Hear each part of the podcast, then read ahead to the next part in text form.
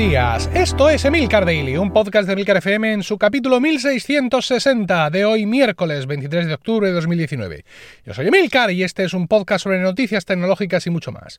Hoy voy a hablaros de la gran utilidad que le estoy dando en las últimas semanas a Calendly, Calend, de calendario y terminado en LY, ¿no? Calendariamente, podríamos decir.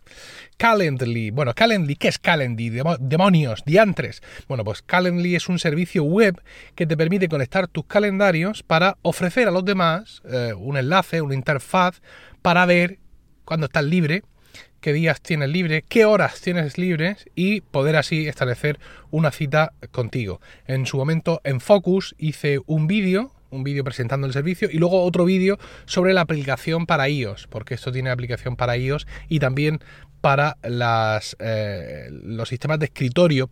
Son aplicaciones, digamos, de recurso, de coger un enlace, de coger una cosa, porque la molla de la configuración de todo esto la tienes que hacer en la página eh, web. Por cierto, he publicado hoy, eh, ahora ya para los oyentes de Weekly, todos estos vídeos de Focus ya sabéis que están disponibles para los oyentes de Weekly, pues hoy les he publicado otro vídeo más sobre Calendly explicando una de las cosas que voy a contar, que voy a contar eh, ahora.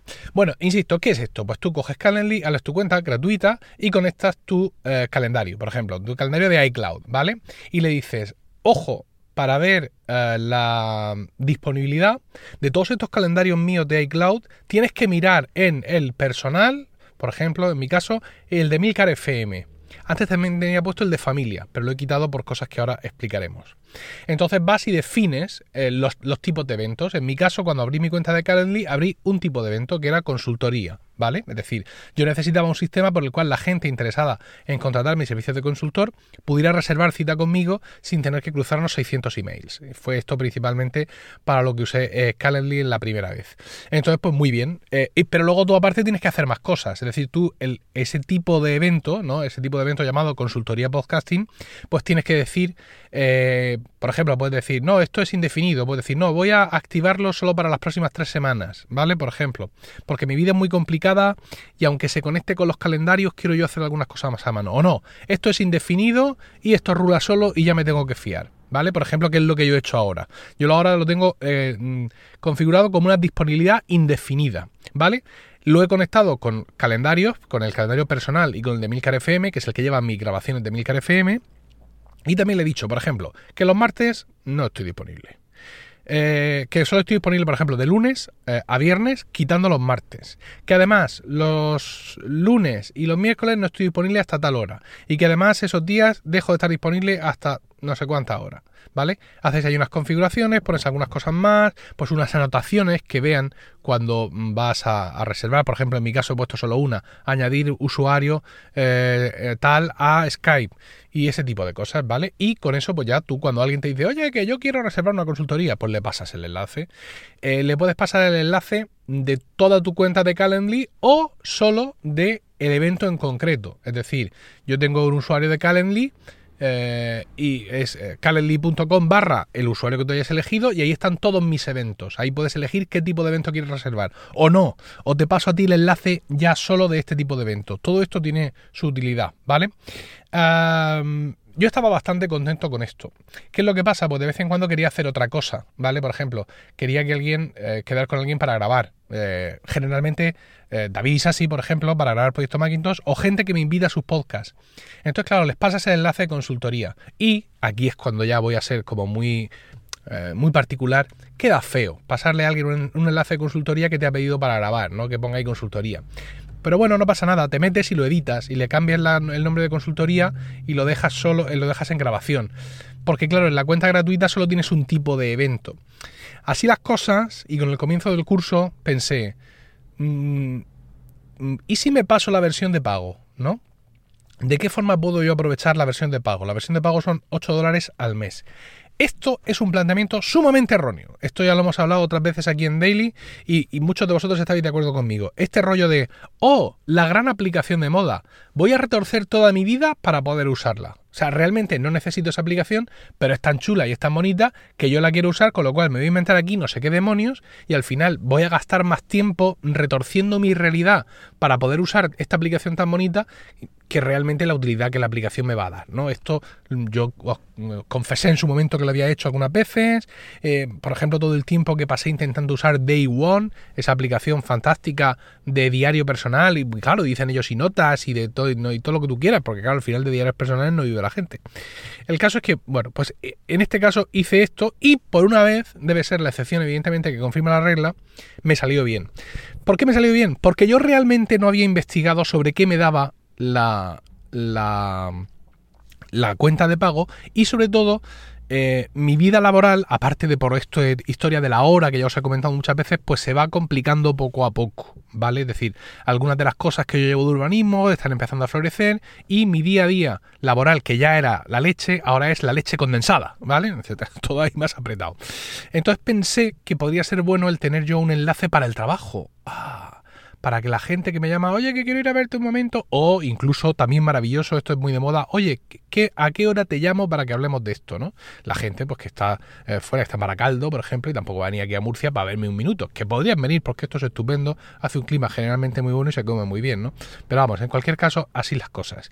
Entonces, claro, la cuenta de pago me permite varios tipos de eventos. Ya no tengo yo que ir cambiando. Ahora tengo eh, el evento que es consultoría podcasting, el evento que es grabación y tengo tres tipos de reuniones para el trabajo. Reunión de una hora, reunión de 30 minutos y reunión de 15 minutos. ¿Cómo? ¿De 15 minutos? Sí. El que la lleva la entiende, ¿vale? Esto en mi trabajo es muy habitual que muchos clientes míos puedan querer una reunión de 15 minutos. Y yo se lo agradezco, ¿vale? Y es que además a veces no hace falta más.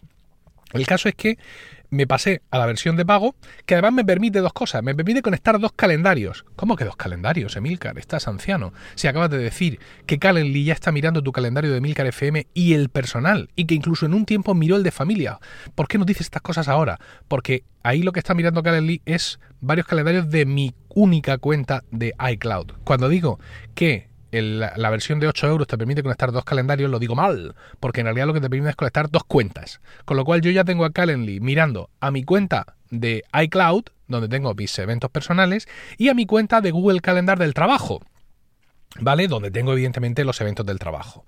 Entonces, claro, esto me ayuda mucho porque todas mis cosas personales de consultoría y de grabación son por la tarde y las del trabajo son por la mañana, con lo cual no puedo fallar. Es decir, en ningún momento eh, eh, un evento personal va a impedir que alguien me reserve una cita por la mañana y viceversa. Y sí, y también, quiero decir, y añadir, y cuando ocurra algo excepcional, también y se va a mezclar. Por ejemplo, hoy es miércoles, yo esta tarde trabajo, tengo una asamblea con los propietarios de un sector urbanístico. Como Calendly eh, mira a todos los calendarios sin distinción, es decir, cuando ofrece disponibilidad eh, para tal fecha o para tal otra, mira en todos los calendarios, aunque yo le he dicho que los calendarios, por ejemplo, de consultoría son a partir de las 4, pero como está también mirando el calendario del trabajo, ve que esta tarde yo trabajo, ¿vale? Y por tanto no ha ofrecido el miércoles a ninguno de mis posibles clientes. Esto puede resultar un poco farragoso, pero en resumen, que lo hace todo muy bien en el tema de las reservas, de los calendarios y todo este tipo de historias. Entonces ya tenía el punto, este punto a favor, ¿no? Es decir, ya al pagar 8 pavos, ya tengo a Calendly mirando a mis dos cuentas de calendarios, a la de iCloud y a la de Google Calendar del trabajo.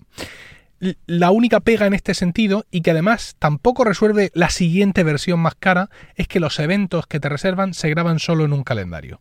¿Vale? Yo en este caso he elegido el calendario personal y pues eh, como evidentemente el calendario es algo que yo consulto con mucha frecuencia, cuando veo de pronto en el calendario personal que hay una cita que me han concertado por la mañana, pues yo a mano, en, Fantastical en mi caso, la paso al calendario eh, del trabajo, ¿vale? Esta es la única, eh, la única pega. más cosas, pues muy bien, ¿qué es lo que he hecho? Pues he cogido mi enlace general, es decir, calendly.com barra Emilcar, que no es ese, pero bueno, y de ahí he ocultado las, los tipos de eventos relacionados con eh, mi mundo de podcasting. Es decir, si tú entras a esa dirección, a la que sea, que no es esta, mm, vas a ver solo la reunión de una hora, la reunión de media hora y la reunión de 15 minutos. No vas a ver consultoría de podcasting y tampoco vas a ver grabación. Entonces, eh, en mi correo electrónico del trabajo he puesto un enlace para reservar una cita aquí, por favor. ¿Vale?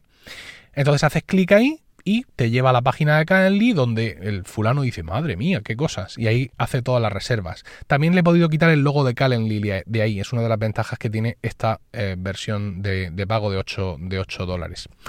Y de cara a la gente de, las consultorías, eh, he puesto un enlace a ese tipo de evento, es decir, calendly.com barra Emilcar barra consultoría guion podcasting. Y aparte tienes varias formas de insertar el enlace. Yo he insertado una que es muy buena, os animo a ver la entrada de emilcar.es e iros abajo del todo donde pone reservar cita. Haces clic y de pronto sale una ventana emergente con los días disponibles, súper chulo, súper eh, currado. Y si alguien quiere grabar contigo, pues alguien quiere grabar conmigo, yo mismo le mando el enlace, ¿no? Es decir, el enlace está muy a mano, está en la web de Calendly, está en la aplicación de Calendly, por ejemplo, para el Mac, en la aplicación de Calendly para el iPhone, incluso hay un eh, hay un narices de estos para Google Chrome. ¿Cómo se llama? Extensión. Hay una extensión para Google Chrome que también te permite eh, hacerlo. Ah, y muy bien. Y muy bien. Incluso lo que explico en el vídeo hay una cosa muy chula y es que tú desde la página web puedes copiar un enlace para insertar en el email. Que diréis, ¡Qué tontería! Pues pones ahí calendly.com barra no sé qué narices, no. Pues ellos han creado una pequeña movida que te copia en el portapapeles y lo pegas en tu correo electrónico que estás escribiendo y te aparecen ahí tres días con sus horas disponibles para que la gente haga clic ahí directamente. Súper cómodo, sin necesidad de sacarlos de ahí y funciona estupendamente muy, muy bonito. La verdad es que estoy muy contento. Y es un gasto, estos 8 dólares, que realmente me dan la vida, ¿no? Porque, bueno, pues... Mm, claro, depende de... No, voy a decir todo el mundo tiene que pagar esto, esto vale para todo el mundo, pero a mí, eh, si este, desde que tengo esto activo, desde la vuelta del verano, si a través de este medio me han reservado, no sé si son 10 o 20 citas, para mí esto es la vida. El, no haber tenido yo que...